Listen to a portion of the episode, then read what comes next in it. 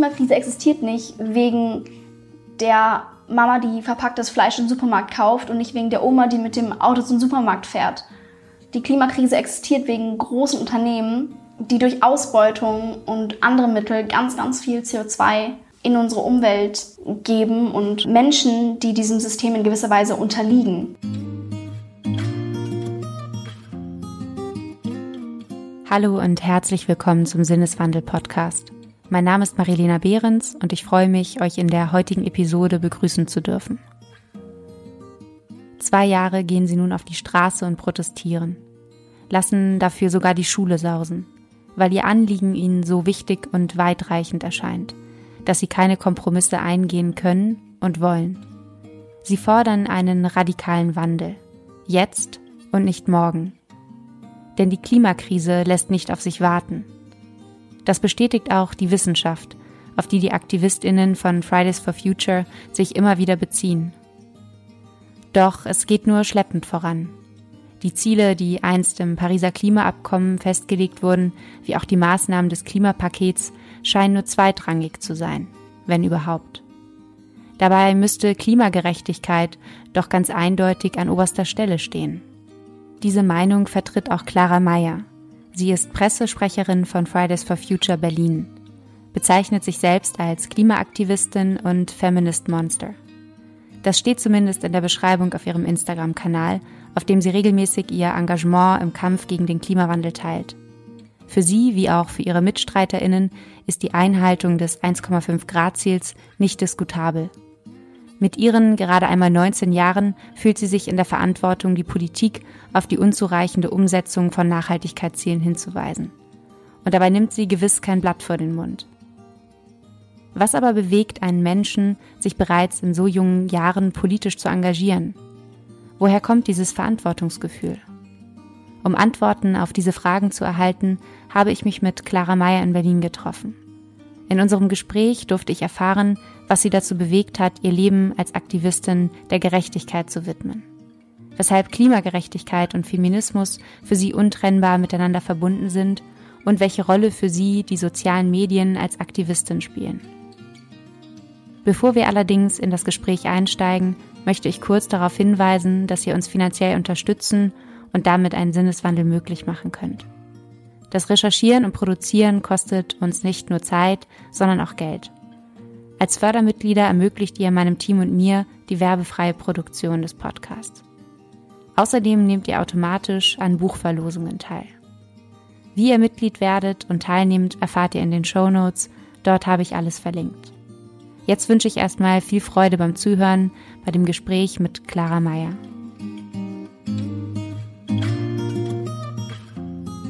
Du bezeichnest dich ja selbst als Aktivistin, genauer gesagt als Klimaaktivistin. Was bedeutet das denn eigentlich für dich? Das bedeutet für mich, dass ich erkannt habe, was für eine große Rolle die Klimakrise in unserer Zukunft spielt und dass ich für mich entschieden habe, den Protest auch auf die Straße zu bringen, da meiner Meinung nach die Straße ähm, und der Aktivismus ein unglaublich effektiver Weg sind, um Veränderungen und Prozesse anzustoßen. Ähm, wenn man sich die letzten Jahrzehnte und auch Jahrhunderte anschaut, sieht man, dass die großen gesellschaftlichen Veränderungen alle von der Straße kamen. Ob die Frauenbewegung, ob die Bewegung für LGBT-Rechte, die Arbeiterinnenbewegung oder die ähm, Kämpfe der äh, schwarzen Menschen in Amerika. Dies, all diese Kämpfe kommen von der Straße und wurden lediglich in Parlamenten legitimiert. Und da offensichtlich unsere Regierung momentan ziemlich hinterher schleicht mit der Bewältigung der Klimakrise, es ist total wichtig, diesen Wandel aktiv selber mit anzustoßen. Und mein Weg ist der auf der Straße. Gab es da irgendeinen Moment in deinem Leben, irgendwie eine Begegnung vielleicht oder irgendwas, was dich dazu überhaupt bewogen hat, äh, die Motivation zu haben, dich auch so aktiv dafür einzusetzen? Also ich bin eigentlich mein ganzes Leben schon politisch interessiert gewesen und meine Themen. Ähm, ich, ich glaube einfach familiäres Umfeld, aber auch ähm, eine gewisse Konfrontation. Ich glaube, als, als Frau kann man nie komplett unpolitisch sein. Also man wird immer mit bestimmten Themen einfach konfrontiert. Und es fängt an damit, dass in der zweiten Klasse die Lehrerin sagt, ich brauche jetzt mal starke Jungs, die die Bücher tragen. Und schon ist es so, hey, ich bin doch auch stark und ich habe doch meinen Klassenkameraden gestern bei den Klimmzügen besiegt. Warum darf ich nicht die Bücher tragen? So kleine Sachen, wo man als Kind anfängt ähm, zu sehen, dass bestimmte Menschen anders behandelt werden und sich zu fragen, warum das so ist. Ähm, ich bin auch dadurch witzigerweise politisiert worden, dass Angela Merkel Kanzlerin geworden ist. Ich habe sie damals auf riesigen Plakaten gesehen, habe wohl, als ich irgendwie ein Kleinkind war, an Silvester gesagt, wenn ich groß bin, werde ich auch mal Kanzlerin, wie Angela Merkel. Und es war so ein Moment, wo ich total politisiert wurde, wo ich Angela Merkel gesehen habe und dann irgendwie gesagt habe, so ist sie die erste Frau, die ich in so einer prominenten Position gesehen habe und kann ich das auch? Und warum stelle ich mir überhaupt die Frage, warum ich, ob ich das kann? Ich sollte doch na, natürlich, jede, jede Frau sollte von sich aus denken, dass sie das kann. Und deswegen war mein Thema immer, oder mein Fokus auch Feminismus. Und irgendwann mal ist noch soziale Gerechtigkeit dazugekommen, weil ich einfach sehr häufig darüber nachgedacht habe, warum vor allem Schüler in Deutschland nicht die gleichen Chancen haben. Und ähm, über diese soziale Gerechtigkeit habe ich, hab ich lange Zeit, wie gesagt, auch nachgedacht und irgendwie gedacht, okay, ich bin relativ privilegiert aufgewachsen, warum geht es anderen nicht so, was sind die Faktoren davon? Und irgendwann mal ähm, habe ich gemerkt, dass die Klimakrise die größte soziale Krise ist, die wir haben und dass sie so viele Themen vereint. Feminismus, Rassismus, soziale Ungerechtigkeiten jeglicher Form werden in dieser Klimakrise vereint. Das heißt, das macht diese Krise eigentlich so spannend, weil wir können in der Bewältigung dieser Krisen, in dem Schaffen von Klimagerechtigkeit auf so viele Weisen eine gerechte Welt schaffen. Und dadurch, dass sie so viele Kämpfe vereint, ist es momentan meiner Meinung nach unglaublich wichtig, sich darauf zu fokussieren, weil so viel im Spiel ist praktisch, wenn man, wenn man von der Klimakrise redet und der Bewältigung der. Ich würde super gerne auch gleich nochmal auf, auf sozusagen inhaltliche Aspekte ähm, des Klimaaktivismus äh, und auch die Notwendigkeit äh, zurückkommen. Mich würde trotzdem, jetzt hast du eben gerade Angela Merkel angesprochen, nochmal vorab zu dir und deiner, deiner Rolle, deinem, deinem Selbstbild würde mich interessieren, ob es Menschen gibt, die dich auf diesem Weg auch zu dem, zu der Clara, die du heute bist, irgendwie begleitet haben, die dich inspiriert haben oder es vielleicht auch heute noch tun? Das waren, glaube ich, unglaublich viele Menschen. Ich glaube, es gibt nicht so diese eine Leitfigur, die, der ich immer hinterhergeeifert bin, sondern in, in meinem kurzen 19-jährigen Leben habe ich von überall einfach gewisse Inspirationen mitgenommen. Und für mich war vor allem Wut immer ein ganz, ganz guter ähm, Motivationsträger, weil Mensch sieht irgendeine Ungerechtigkeit und denkt, warum, warum ist das so? Auch ähm, wenn sie dir selber nicht am eigenen Leibe geschieht, hast du dann klar, auch... Klar, mhm. genau. Also, ähm, dass ich sehe, dass ähm, Verwandte von mir drei Jobs haben und sich abrackern und trotzdem viel zu wenig Geld verdienen für die, für die lobenswerten Berufe, die sie ausüben. Und dass andere Menschen in meinem Umfeld mit Diskriminierung konfrontiert sind, die ich nie erleben musste. Und dass wiederum Jungs in meiner Klasse Privilegien besessen haben, die ich nie besessen habe. Einfach nur, weil ich weiblich bin. Dass die ersten Male, wo ich auf der Straße irgendwie Nasüße hinterhergerufen bekommen habe, all diese Dinge, die einen prägen, die einen wütend machen, können oder kann ein Mensch in Aktionen channeln und daraus nachdem man ganz, ganz viel Wut gespürt hat, auch ganz viel Power verspüren, dagegen was zu tun. Die Frage ist ja auch immer, wie lenkt man dann diese Wut? Und gelingt es einem, diese Wut in einen produktiven äh, Prozess zu bringen und ähm, zu etwas zu nutzen, wie ihr es eben bei Fridays for Future macht? Die Taz hat dich äh, in einem Beitrag mal als Greta Thunberg aus Berlin Mitte bezeichnet. Ähm, ich dachte mir schon, dass du das beschmunzeln wirst. Was, was hältst du von solchen Vergleichen? Oh, ich, find, ich weiß nicht, was ich davon halten soll. Erstmal hat es was Vergleichendes. Ich bin kein anderer Mensch und ich habe das Gefühl, bei Frauen wird es häufig gemacht. Du bist so wie die, aber in braunhaarig oder du bist so wie die, aber französisch oder deutsch oder was auch immer. Also, oder ich, ich, ich sehe da nicht so viel den Sinn drin, Menschen zu vergleichen. Ich bin ein starkes Individuum und Greta Thunberg ist ein starkes Individuum. Ähm, und ich mache meinen Aktivismus und der sieht auch in gewisser Weise anders aus wie der von anderen Menschen.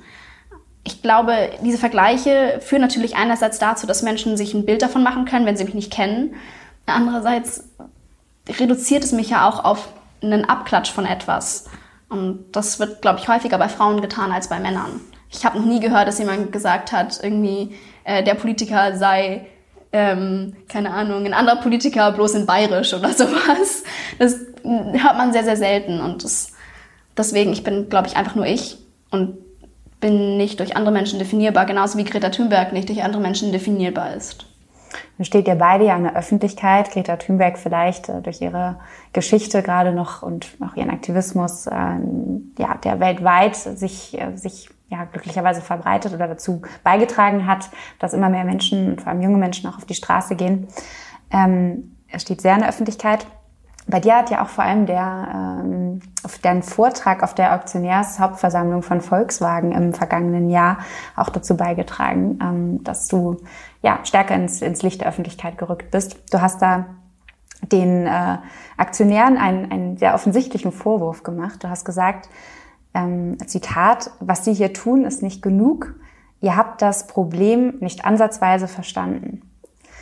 Das auszusprechen, das hätten sich oder würden sich wahrscheinlich nicht viele trauen. Und meine Frage ist, ähm, hat es dich persönlich Überwindung gekostet, vor so vielen Menschen so etwas auszusprechen? Eine, eine Wahrheit, wie du sie wahrscheinlich empfindest. Und ähm, was war deine Intention dabei?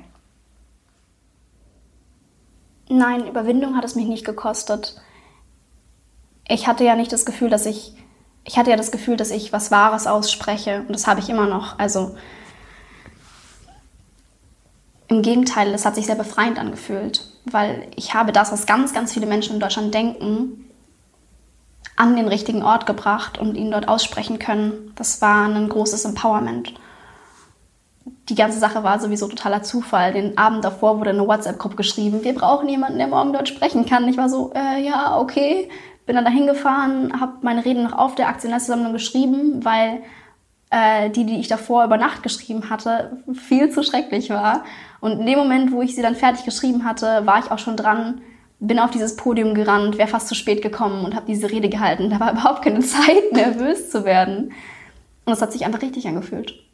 Wie ist das Ganze aufgenommen worden? Hast du, hast du Kritik tatsächlich erfahren oder was war so die Reaktion? Ich meine, du als, ich meine, ich stelle mir jetzt so eine Aktionärsversammlung sehr männlich dominiert und äh, tendenziell ein bisschen alter, also der Altersdurchschnitt wahrscheinlich lag nicht bei 19, sondern ein bisschen drüber. Ähm, insofern vielleicht auch eine andere Wahrnehmung, eine andere Haltung dort, äh, die da herrscht. Wie wurde darauf reagiert? Ja, also ich war mit Abstand die Jüngste im Raum. Äh, es stimmt, sehr weiß, alt, männlich dominiert. Am Anfang gab es ein paar Buhrufe, aber mh, mm, ein paar Menschen haben geschrien, aufhören, aufhören, aber ähm, am Ende der Rede gab es total viel Applaus. Und dann hat man auf diese Aufnahme gar nicht gehört, weil diese Aufnahme ist nur abgefilmt von einem Bildschirm in der Cafeteria. Deswegen hört man diese Essgeräusche und dieses Klirren im Hintergrund. Das war nicht so. Der Raum war wirklich still, dann Buhrufe, dann Stille und dann eigentlich total viel Applaus. Was ich auch absurd fand, weil ich habe dir den Finger vorgehalten und gesagt, Sie, Sie als Aktionäre sind in der Verantwortung, weil Ihnen gehören dadurch Teile des Unternehmens und dieses Unternehmen gefährdet gerade die Zukunft, die wir alle haben, die vor allem auch meine Generation hat. Ihr habt es hier in der Hand, was viel Besseres daraus zu machen und ihr tut es nicht. Und die war so, ja, total toll. Und ich war so, okay. Ähm,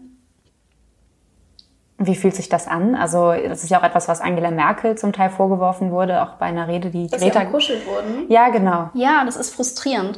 Es ist auch eine Art, das Problem zu negieren. Wenn ein Mensch Kritik übt und jemand sagt so, ah, ja, toll gemacht, toll gemacht, ach, ihr seid ja auch so niedlich. Das ist halt auch nicht, was wir wollen. Wir sagen ja provokante Dinge. Wir, wir, wir sagen, wir sagen die Dinge, die wir sagen, weil wir daran, damit scharfe Kritik äußern und üben wollen. Und es ist natürlich auch eine Pressestrategie, uns dann total zu verniedlichen.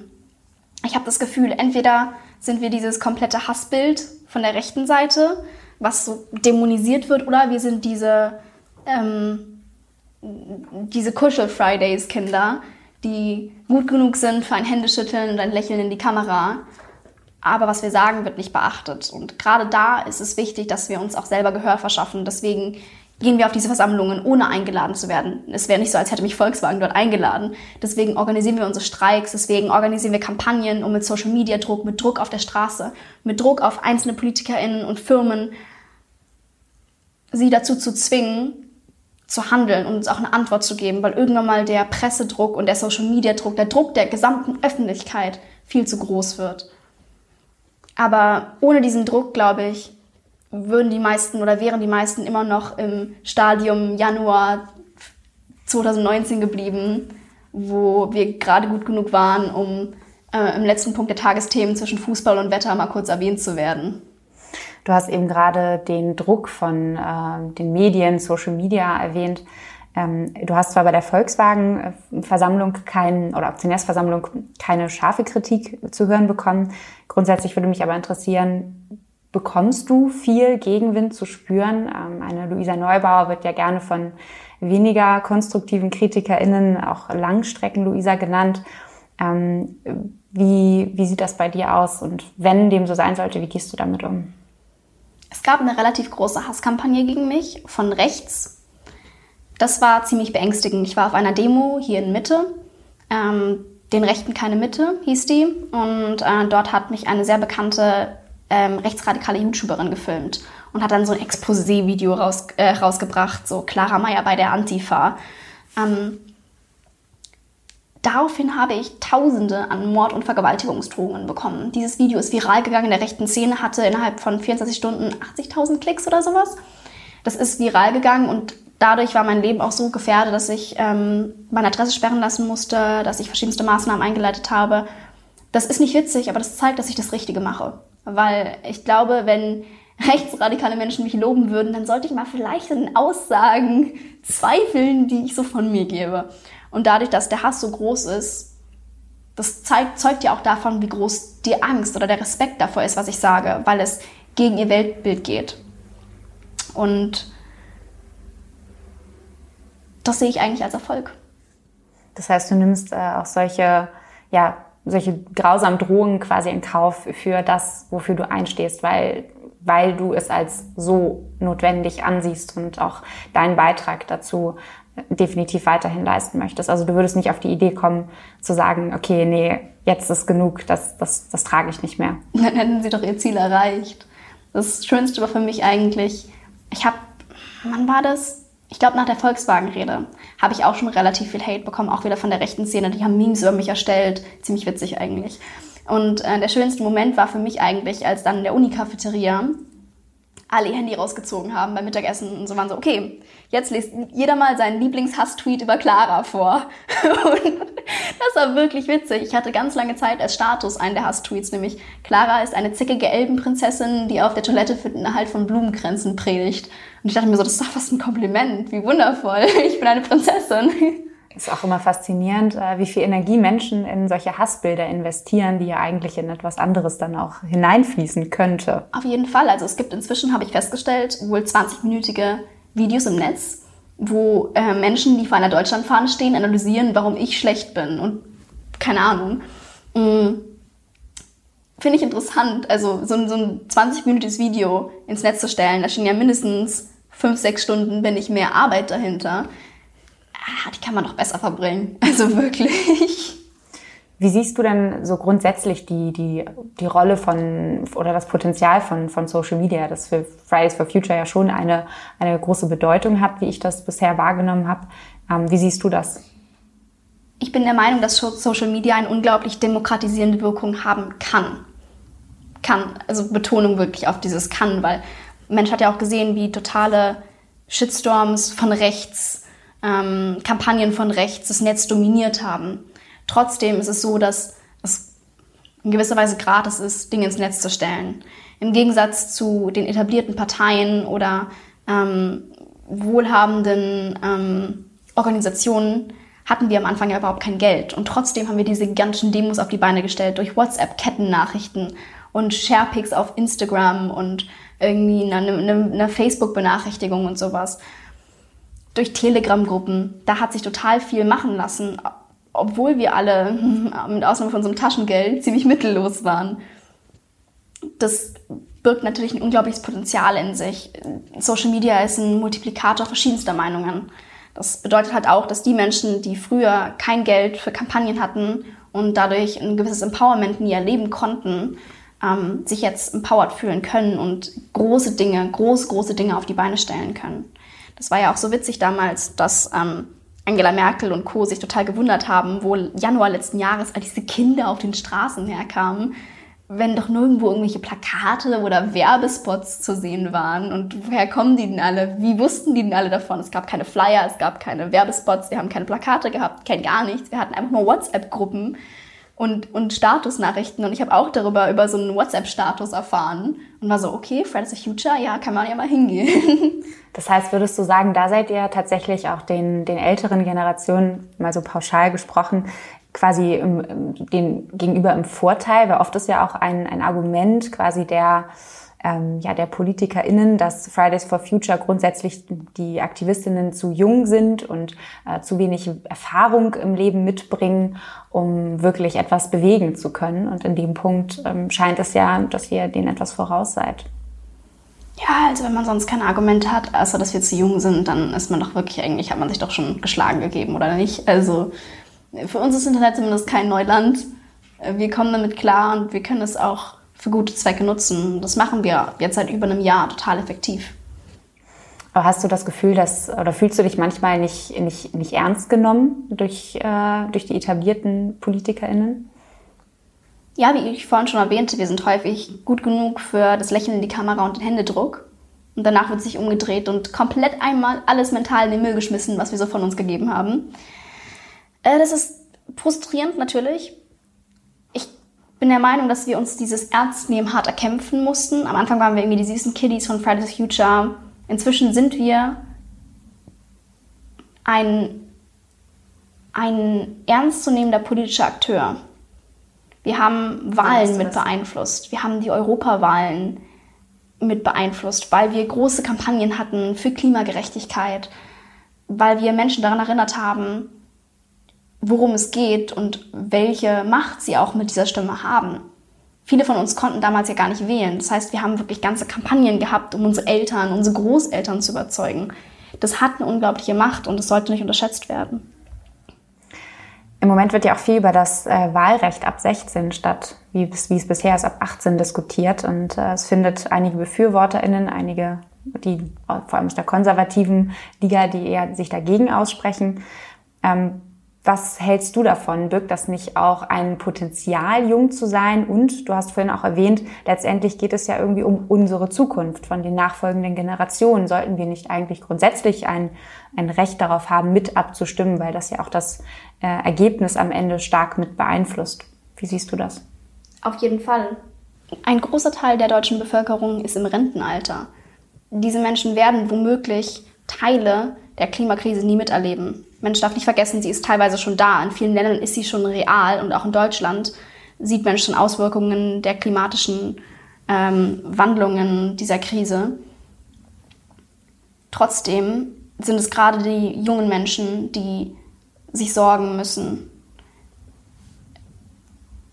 Meiner Meinung nach ist es total wichtig, auch für das politische Empowerment von jungen Menschen, wenn Mensch sie wählen lässt, weil wir uns im jungen Alter unglaublich viel inzwischen mit Politik beschäftigen müssen, den Umständen entsprechend. Wir mehr, als, mehr als früher? Studien zeigen, ja, Jugendliche in diesem Alter haben mehr Angst vor den Zukunftsthemen, sind besorgter äh, um die Zukunft, engagieren sich mehr politisch als früher. Ähm, aber auch, e egal wie das eigentlich jetzt un unsere Generation betreffend aussieht, gibt es einen großen Teil der Jugend, die nicht wählen kann, die zusehen muss, wie ihre Eltern Entscheidungen treffen an der Wahlurne und hoffen muss, dass sie das Richtige tun. Das ist eine unglaubliche Ohnmacht, die Mensch dahingehend beseitigen kann, in gewisser Weise, indem Mensch das Wahlrecht zumindest ein bisschen abstuft. Ich glaube, 16-jährige Menschen sind absolut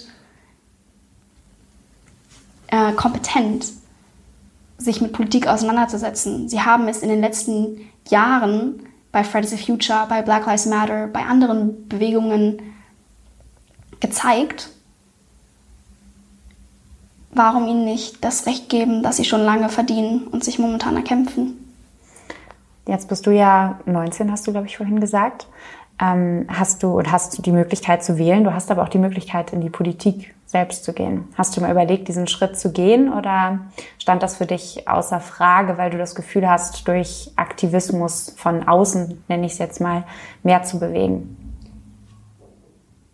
Ich würde nicht sagen, dass ich nie den Gedanken hatte, wenn, wenn auch nur mit drei, wo ich gesagt habe, dass ich Bundeskanzlerin werden möchte. Nein, der Gedanke war auf jeden Fall da. Und dann habe ich mir das Parteienspektrum angeschaut und dachte, oh Gott, wo soll ich denn jetzt hingehen? es gibt momentan keine Partei, die aktiv für Klimagerechtigkeit und damit auch soziale Gerechtigkeit kämpft. Es gibt keine Partei, die sich das 1,5 Grad Ziel stringent auf die Fahnen geschrieben hat. Und dieses 1,5 Grad Ziel ist lebensnotwendig. Die Politiker in Deutschland spielen momentan effektiv mit unserer Zukunft. Sie setzen sich nicht für, für die Themen ein, die momentan die Schalthebel sind für ein angenehmes Leben in diesem Land. Das ist doch beängstigend, dass die Politiker sich mehr um, um Geld und, und Lobbyinteressen kümmern, als um die wirkliche reelle Zukunft ihrer WählerInnen. Ich verstehe, dass eine Legislaturperiode nur vier Jahre lang ist und man da irgendwie in dieser Zeit die meisten Erfolge erzielen möchte, aber langfristig zu planen, das ist momentan total wichtig. Würdest du sagen, also du hast eben schon erwähnt, dass die, das 1,5 Grad Ziel nicht wirklich ernst genommen wird, obwohl es da eigentlich festgelegte ähm, ähm, Vereinbarungen gibt. Würdest du sagen, der, der Klimapolitik fehlt eigentlich so ein bisschen die Lobby? In gewisser Weise ist Fridays for Future ja eine Lobby, bloß eine Lobby mit wenig Geld, mit ganz vielen jungen Menschen, die wenig Zugang zu, zu den Politikern selber haben wenn ich mir so anschaue, was, was im Bundestag abgeht, da kommt ein gut bezahlter Lobbyist nach dem anderen in auch die Büros der einzelnen Abgeordneten. Häufig, gerade bei den großen Unternehmen, bringen die viel Zeit mit und ganz, ganz viele schon verschriftlichte Forderungen, schreiben auch manchmal an Gesetzen mit, ähm, indirekt natürlich. Ähm, da gibt es, da gibt es schon einen, einen, Macht, ein Machtgefüge dass gerade die Lobby, die kein Geld verdient mit, mit großen Unternehmen, gerade die Lobby, die sich für Menschenrechte, für das Wohlergehen der Bürger in diesem Land einsetzt, wesentlich machtloser ist. Das ist eine, eine große Ungerechtigkeit, weil äh, Lobbyinteressen und Geld gegen das Wohlergehen der Bürger, so stelle ich mir keine gute, gesunde Demokratie vor. Vor allem nicht, wenn man sich anschaut, wie häufig die Lobbyinteressen gewinnen, die gerade was Großindustrie ähm, angeht, häufig nicht im Interesse der Allgemeinbevölkerung sind. Und gerade die Lobby, die, wie gesagt, von, von Menschenrechtsorganisationen, von den Menschen gemacht wird, die sich kümmern, von Bürger, BürgerInneninitiativen, nicht wirklich beachtet wird.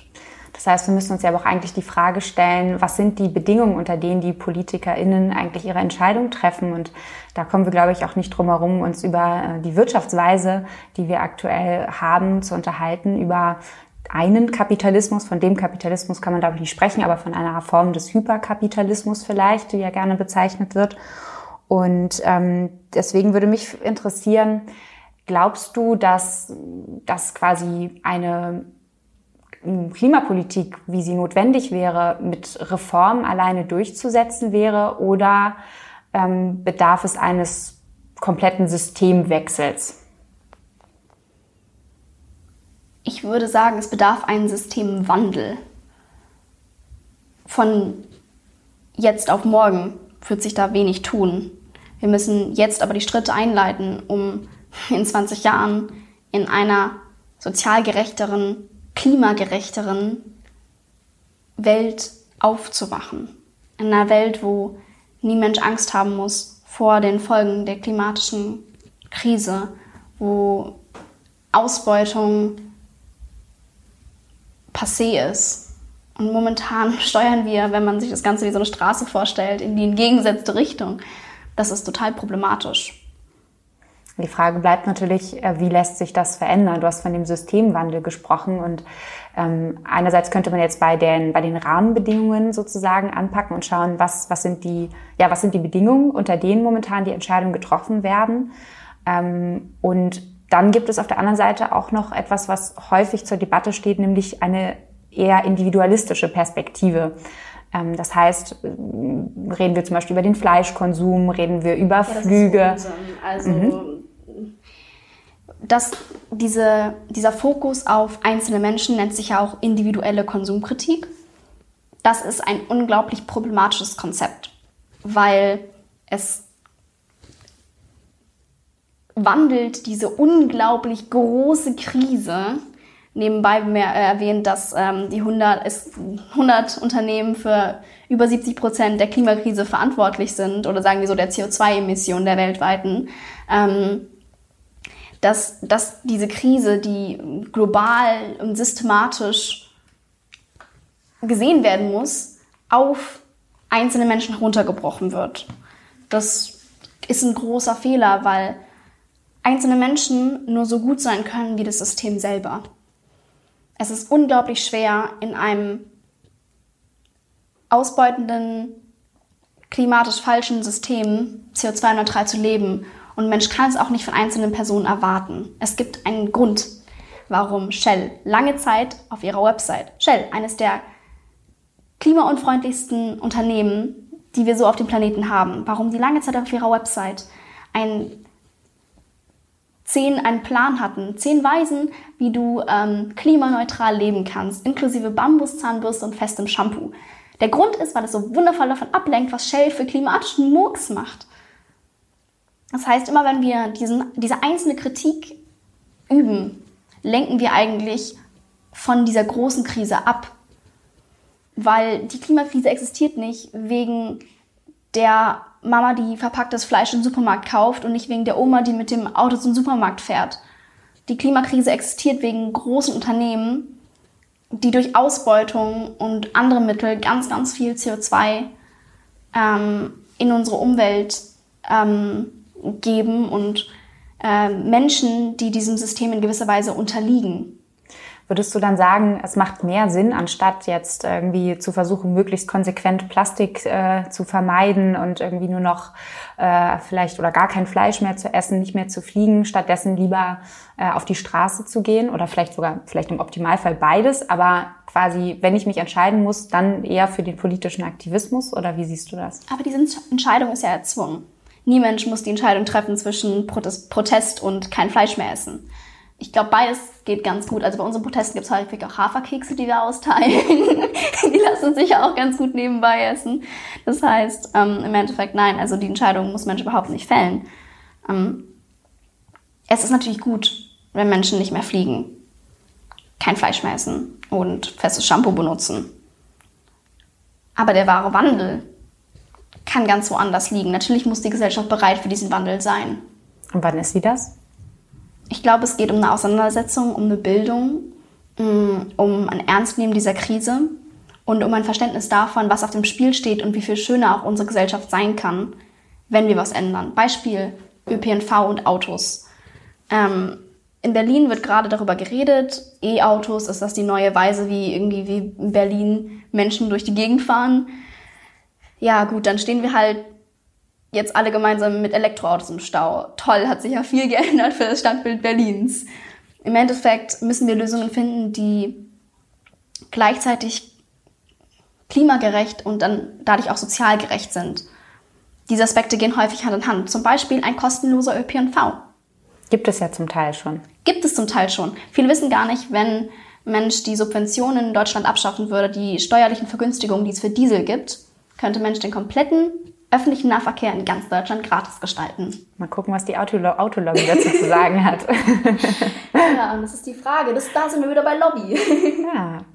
Aber bevor wir jetzt wieder uns äh, über die Lobby unterhalten, ich glaube, da könnten wir auch stundenlang drüber reden.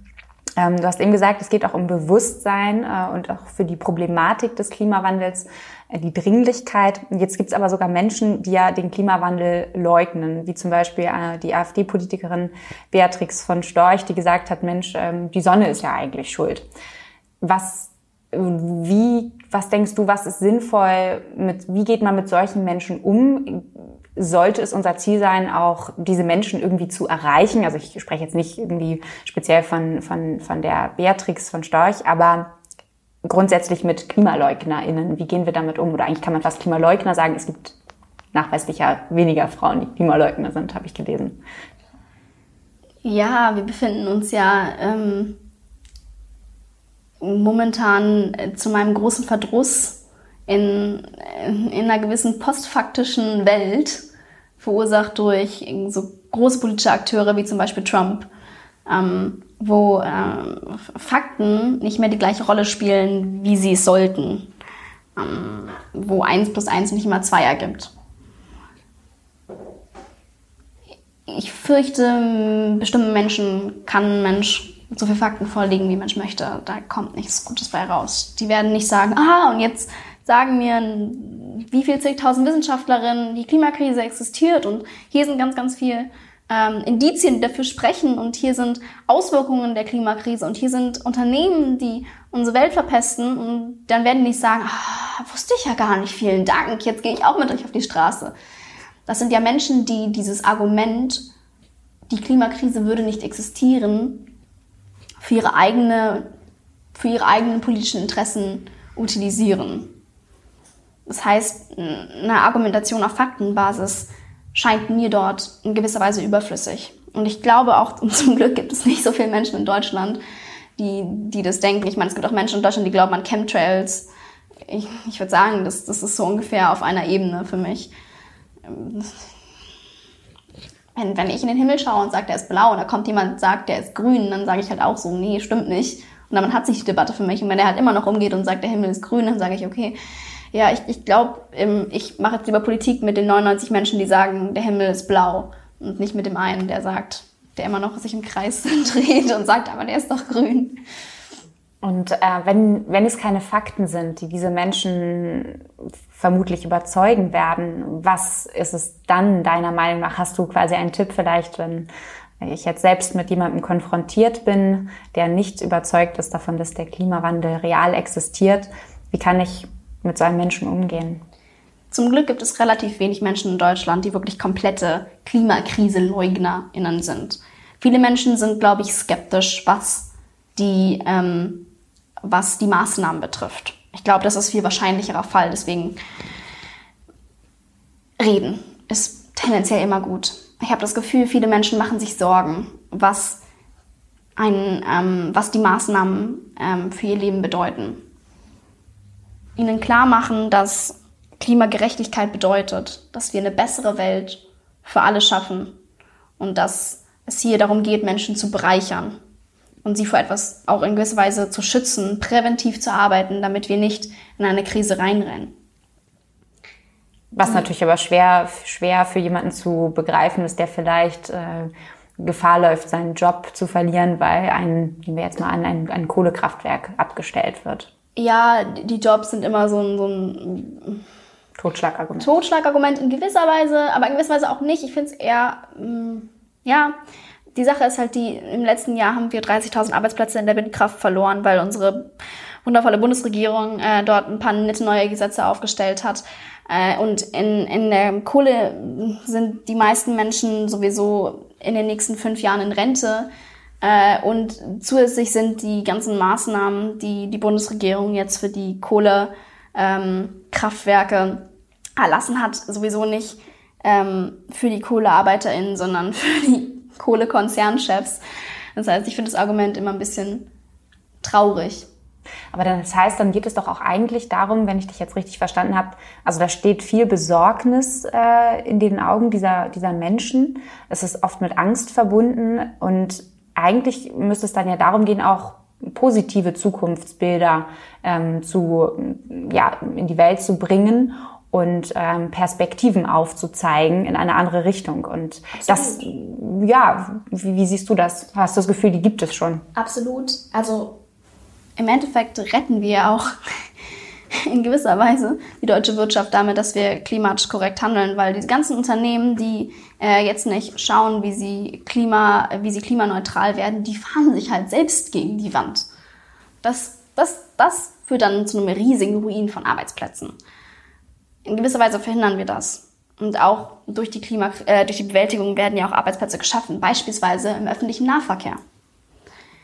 Es geht ja darum, nachhaltig zu wirtschaften. Das heißt auch Arbeitsplätze zu schaffen, die nachhaltig existieren und langfristig existieren und nicht künstlich eine klimaverpestende Wirtschaft am Leben zu halten, die letztendlich doch kollabiert.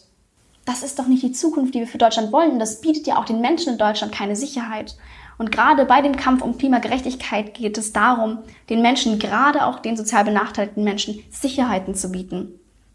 Weil momentan ist es wirklich so, dass die wohlhabendsten Menschen der Welt, die Top 100 Konzerne, eine, eine, die größte Mitverantwortung für diese Klimakrise tragen. Es, sind, es ist nicht der kleine Mensch in Deutschland und auch nicht der kleine Mensch woanders, sondern es sind Großkonzerne. Und es geht darum, Ausbeutungsverhältnisse zu ändern, Menschen Perspektiven zu bieten, ob in Deutschland oder auch im globalen Süden. Gibt es da irgendwas, wo du sagst, ähm, da sind schon Maßnahmen umgesetzt worden, das geht in die richtige Richtung? Oder gibt es Initiativen, also jetzt nochmal abseits vielleicht von Fridays for Future, irgendwas, wo du sagst, das, das findest du sehr vorbildlich, da, da, da könnte man noch mehr rein investieren, da müsste man noch mehr machen oder das ist schon sehr gut?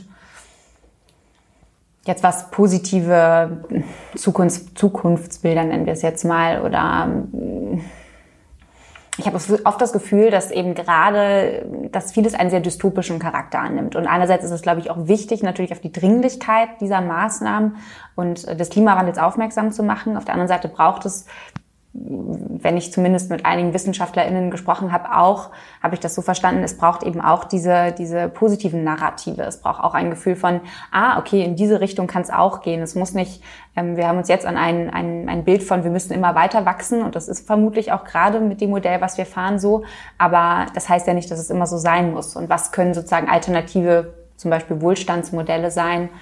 Ähm, gibt es da etwas, wo du sagst, das findest du gut?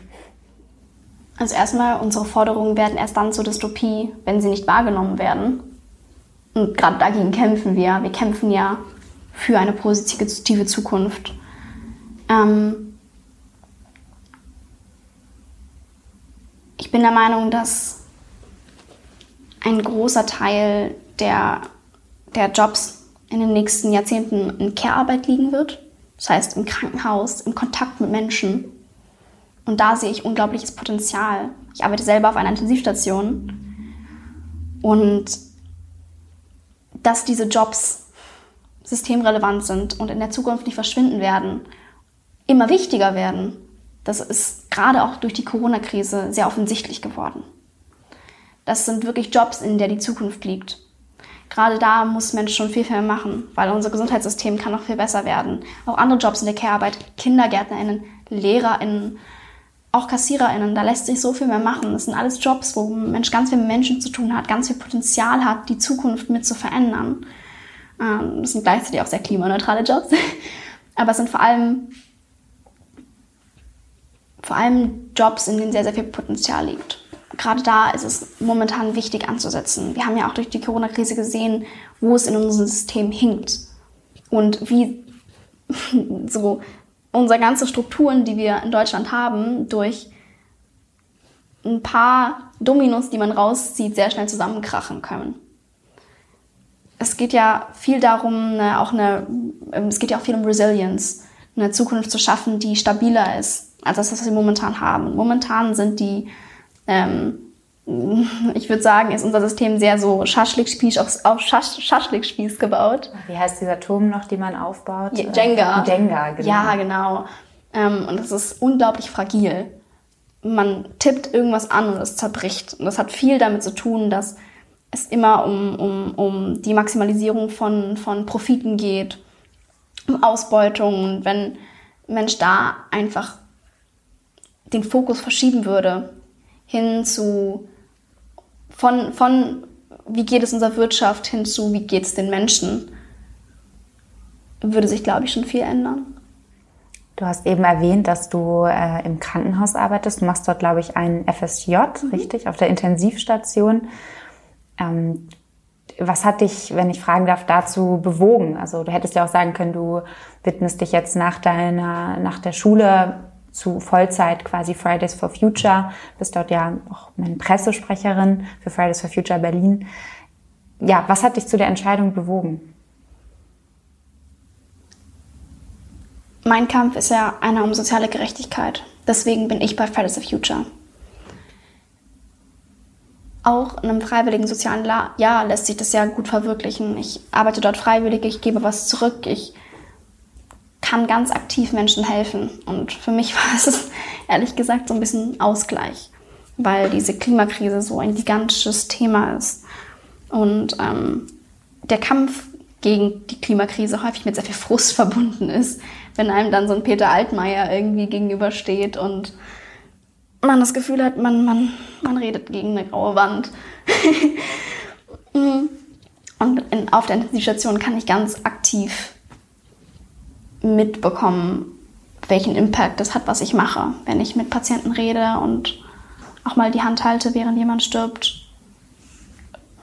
Menschen das Gefühl gebe, dass da jemand da ist, der, der Empathie zeigt und sich kümmert. Ich glaube, das ist ganz wichtig.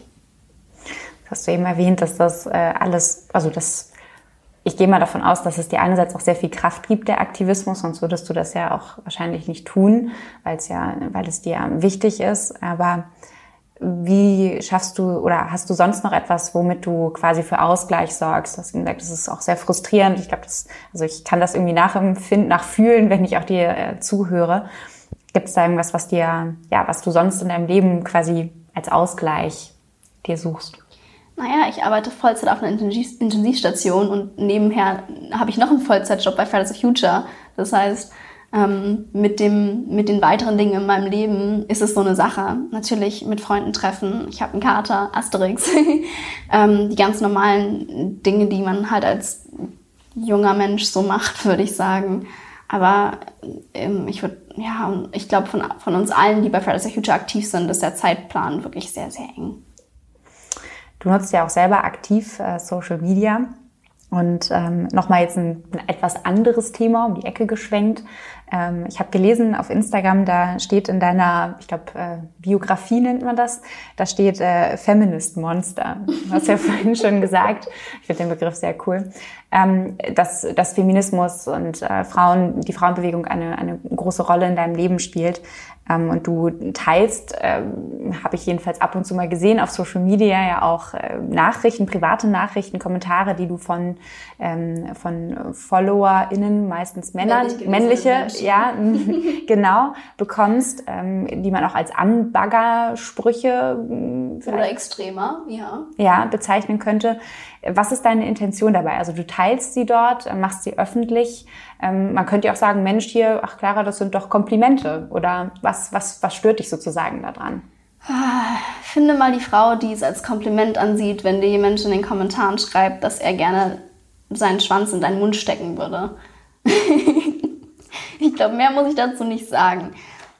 Durch Öffentlichkeit werden vor allem weiblich gelesene Menschen unglaublich sexualisiert das habe ich gemerkt, als ich mit 17 das erste Mal dann in der Presse war, wo Menschen gesagt haben, so, hu, hu, hu, die ist ja noch 17, aber wir können ja das und das über sie sagen. Und als ich 18 wurde, wo Menschen dann angefangen haben, wirklich perverse Sachen zu schreiben und meinten, Teddy ist ja gerade 18 geworden, das kann ich mir jetzt leisten.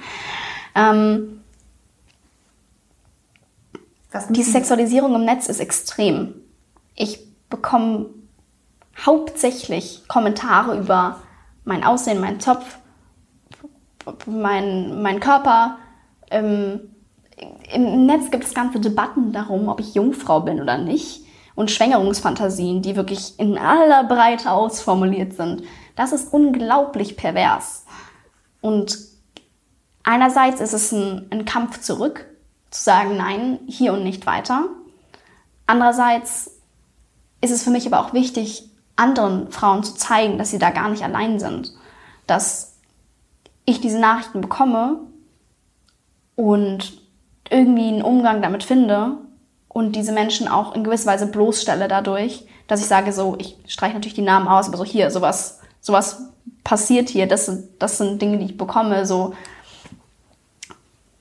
Andererseits ist es auch für ganz viele Frauen, glaube ich, ganz, ganz wohltuend, das zu sehen. Das merke ich auch in den Kommentaren. Ich bekomme jedes Mal wirklich eine Flut an Direct Messages auf Instagram von Frauen, die sagen, krass, ich bekomme das auch und oh, ich habe mich immer geschämt dafür und hatte gedacht, das hat was damit zu tun mit den Bildern, die ich gepostet habe. Aber das hat es wirklich nicht. Also egal, ob ich eine Winterjacke anhabe oder ein Sommerkleid, die Kommentare werden kommen und die Direct Messages werden kommen. Es ist eine Weise oder ein Versuch, mich und auch andere Frauen zu dominieren. Also wenn mir jemand schreibt, dass er gerne seinen Schwanz in meinen Mund stecken würde, hat es wenig mit, mit, ähm, mit mögen zu tun. Es hat wenig damit zu tun, dass jemand wirklich sagt, er möchte Kontakt mit mir haben und es irgendwie, er findet mich toll als Person. Das hat ganz, ganz viel mit Macht zu tun. Er will mir zeigen, er hat Macht über meinen Körper und diese Macht werde ich ihm nicht geben.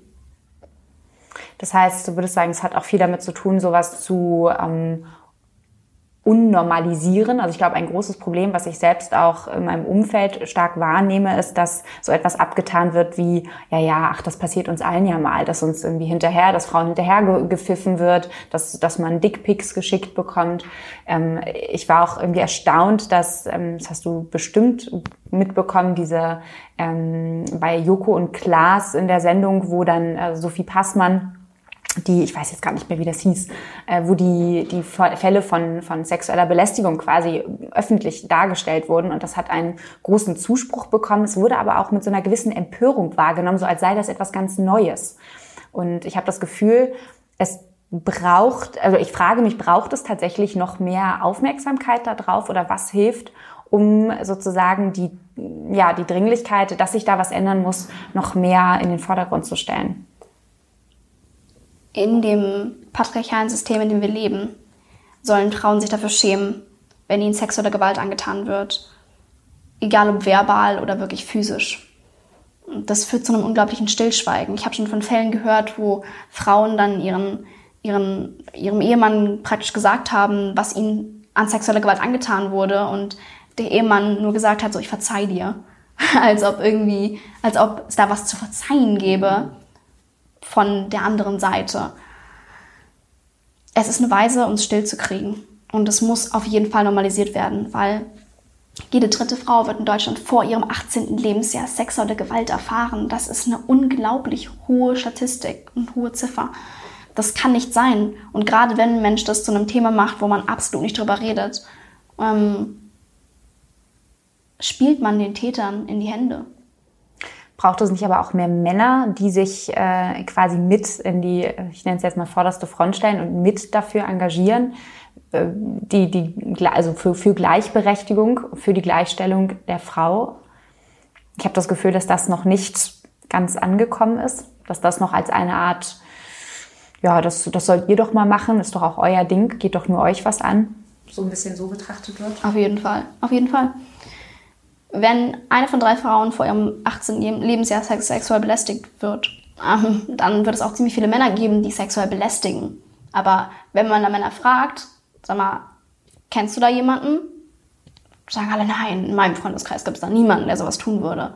Und doch passiert irgendwie gefühlt auf jeder Party was. Dass irgendjemand doof angemacht wird, doof angefasst wird, dass Frauen traumatische Erlebnisse mit männlich gelesenen Menschen haben. Das kann doch nicht sein. Das heißt, vielleicht geht es auch um, um, ja, um Bildung, um Aufklärung, auch was, äh, was schon, schon, also schon in der Jugend, auch bei, bei, bei Jungs in dem Fall, aber auch bei Mädchen. Ich glaube, du hattest mal auf, auf Instagram ein Video geteilt, vielleicht kannst du davon erzählen, wo es auch darum geht, mit welchem Bild eigentlich junge Mädchen erzogen werden. Ich erinnere mich daran, dass du das, ähm, ein TED-Talk war das, glaube ich den du da geteilt hattest. Mhm. Ja, What Young Women Believe About Their Own Sexual Pleasure, oder? Ja, genau. Von Peggy Orenstein. Unglaublich krasser TED-Talk, hat mich total selber auch beeinflusst in meiner Jugend. Ja, äh, Frauen werden in gewisser Weise so erzogen, dass ihre Sexualität gleichzeitig heilig und irgendwie eklig ist. Ähm, das führt zu, einem, zu einem, einer unglaublichen Sprechbarriere, weil was gleichzeitig heilig und eklig ist, darüber redet man nicht. Das muss sich auf jeden Fall ändern, weil wir sind keine passiven Wesen. Es gibt eine Studie, da wurden Frauen und Männer an College Campuses gefragt, wann sie eine ähm, sexuelle Interaktion für befriedigend erachten. Äh, und in, inwieweit, also wie viele, ähm, wie viele ihrer sexuellen Interaktionen sie als befriedigend erachten und so ungefähr 80 Prozent, also Männer und Frauen haben gleich gesagt, so 80 Prozent ihrer sexuellen Erfahrungen empfinden sie als befriedigend. Dann wurden Männer gefragt, was bedeutet für euch Befriedigung? Und haben sie gesagt, wenn sie einen Orgasmus erleben. Und dann hat man Frauen gefragt, was bedeutet für euch Befriedigung bei einer sexuellen Interaktion? Und sie haben gesagt, wenn sie keine Schmerzen empfinden, nicht gedemütigt werden und ihr Partner einen Orgasmus hat. Da ist ein riesiger Fehler. Worin siehst du den, den Fehler dabei? Also was, was, was muss sich da ändern? Aber weil das eine quasi ein positives Bild ist, das andere quasi eigentlich nur schmerzvermeidend. Auf jeden Fall. Das ist eine unglaublich toxische, schmerzliche Interpretation von Sexualität, die sehr nah auch an sexueller Gewalt liegt. Also wenn eine gute sexuelle Erfahrung ist, eine, wo ich keine sexuelle Gewalt erfahre, dann ist der Standard schon wirklich sehr, sehr niedrig. Da gebe ich dir absolut recht. Und ich würde gerne jetzt noch einmal am Ende den Bogen äh, schwingen zum, äh, zur, zur Verbindung zwischen der Gleichberechtigung. Du hast auch vorhin von äh, der sozialen Frage gesprochen und äh, Klima, der Klima, also dem Klima, der Klimapolitik. Inwiefern hängt für dich die Gleichberechtigung der Frau mit der Klimapolitik oder dem Klimawandel zusammen? Letztendlich ist es ein und derselbe Kampf. Die Klimakrise muss intersektional gedacht werden und auch intersektional bekämpft werden. Studien zeigen, wenn Mensch Frauen, vor allem im globalen Süden, bilden würde, empowern würde, würde sich ein großes Problem der klimatischen Krise schon lösen, weil wir nutzen ja auch einfach ein Potenzial nicht, das wir haben. Da sind ganz, ganz viele intelligente Köpfe auf dieser Welt, die einfach nicht die Möglichkeit bekommen, durch Unterdrückerstrukturen und anderes, ähm, dieses Potenzial auszuleben, das sie haben und für ihre eigene Zukunft zu kämpfen. Ich war, wie war das nochmal? 5% des Landes auf der Erde wird von Frauen besessen da gab es irgendeine Statistik, ich weiß nicht mehr, es ist wirklich wenig. Das heißt, Frauen haben häufig global gesehen weniger Zugang zu, zu Geld, zu Bildung und dadurch auch zu Transport. Also in der Hinsicht von Mobilität. Sie können sich nicht bewegen. Das bedeutet, wie gesagt, wieder global gesehen, wenn irgendwo eine Krise ist, wenn irgendwo ähm, eine Überflutung ist, eine Dürre, dann können sie sich erstens häufig nicht medial darüber informieren, weil sie haben nicht den Zugang, Zugriff zum Beispiel zu dem Telefon ähm, oder zu, zu Zeitungen. Womöglich können sie gar nicht lesen. Und dann haben sie häufig nicht die finanziellen Möglichkeiten, ähm, oder auch einfach die, die physische Freiheit wegzugehen. Das heißt, Frauen sind global gesehen am machtlosesten, was diese Krise angeht. Was glaubst du, wo, wo macht es da am meisten Sinn, quasi anzusetzen? Also hast du da eine Idee? Bildung. Bildung gerade in den Ländern, wo sie, wo sie weiblichen Menschen verwehrt wird, ist ein unglaublich hoher, hoher großer Schalthebel, wo wir uns alle dafür einsetzen müssen. Weil die Klimakrise können wir nicht nur auf Deutschland bezogen denken, wir müssen global denken. Wir müssen schauen, wie können wir andere Menschen empowern. Es geht ja auch nicht darum, dass jetzt ähm, Menschen in Deutschland ähm, irgendwie für, für die Welt irgendwie die Aufgabe übernehmen, diese Krise zu lösen. Wenn wir die Klimakrise in einer Weise lösen wollen, wie wir am Ende soziale Gerechtigkeit erreichen, dann müssen wir auch alle Menschen einbinden und gerade die Menschen, die besonders betroffen sind. Wenn wir einen Tisch mit zehn weißen, cismännlichen, alten, grauen Herren haben, dann kommt nicht die, die ideale Lösung für die Klimakrise bei raus. Wenn wir noch ein paar weiße Frauen dazusetzen, äh, hat die Lösung immer noch viele Aspekte. Wenn wir aber für ganz viele Menschen die Möglichkeit schaffen, ähm, die aus diversesten Hintergründen, finanziellen, sozialen, ähm, ethnischen Hintergründen kommen, diese Krise zu lösen, dann werden verschiedenste Konzepte und Möglichkeiten entstehen, die erstens die Menschen selber empowern und zweitens dazu führen, dass wir nicht unser Modell von der Lösung der Klimakrise auf andere Menschen, andere Länder aufpressen. Vielleicht als allerletzte Abschlussfrage. Hast du irgendeine Nachricht, irgendwas, was du gerne an die Sinneswandel-HörerInnen äh, richten möchtest? Ähm, ich überlasse dir quasi die letzten ah, mindestens eine Minute hast du mindestens auf jeden Fall, wenn du möchtest. Ich würde gern das sagen, was ich der Clara, wie sie vor zwei Jahren dachte, gern sagen würde. Als ich dachte, die Klimakrise ist ein viel zu großes, viel zu krasses Thema, als dass ich, kleiner Mensch, daran was ändern könnte. Wenn wir uns zusammenschließen, können wir total viel und jeder Mensch kann in seinem Umfeld was ändern. Egal, ob es auf die Straße gehen, sich in anderen Organisationen engagieren, Divestment, sein Geld woanders anlegen ist oder auch einfach, und das ist wirklich gratis, mit Menschen reden ist. Das brauchen wir. Wir brauchen ganze Menschen, die am Esstisch nicht schweigen, sondern mit ihren Großeltern, mit ihren Eltern, mit ihren Freunden über diese Krise reden, über die Bewältigung dieser Krise und über das Potenzial, das diese Bewältigung dieser Krise für uns alle birgt. Danke, Clara. War sehr schön hier zu sein. Vielen Dank. Ich danke auch euch fürs Zuhören und hoffe, ihr konntet etwas aus dem Gespräch für euch mitnehmen. Wenn euch die Episode gefallen hat, teilt sie wie immer gerne mit Freunden, Kollegen und Verwandten. Und natürlich würden wir uns besonders freuen, wenn auch ihr als Fördermitglieder zum Beispiel auf Steady oder über paypal.me Sinneswandel Podcast uns finanziell unterstützt. Alle Infos dazu findet ihr in den Show Notes. Ansonsten hoffentlich bis bald und alles Gute. Música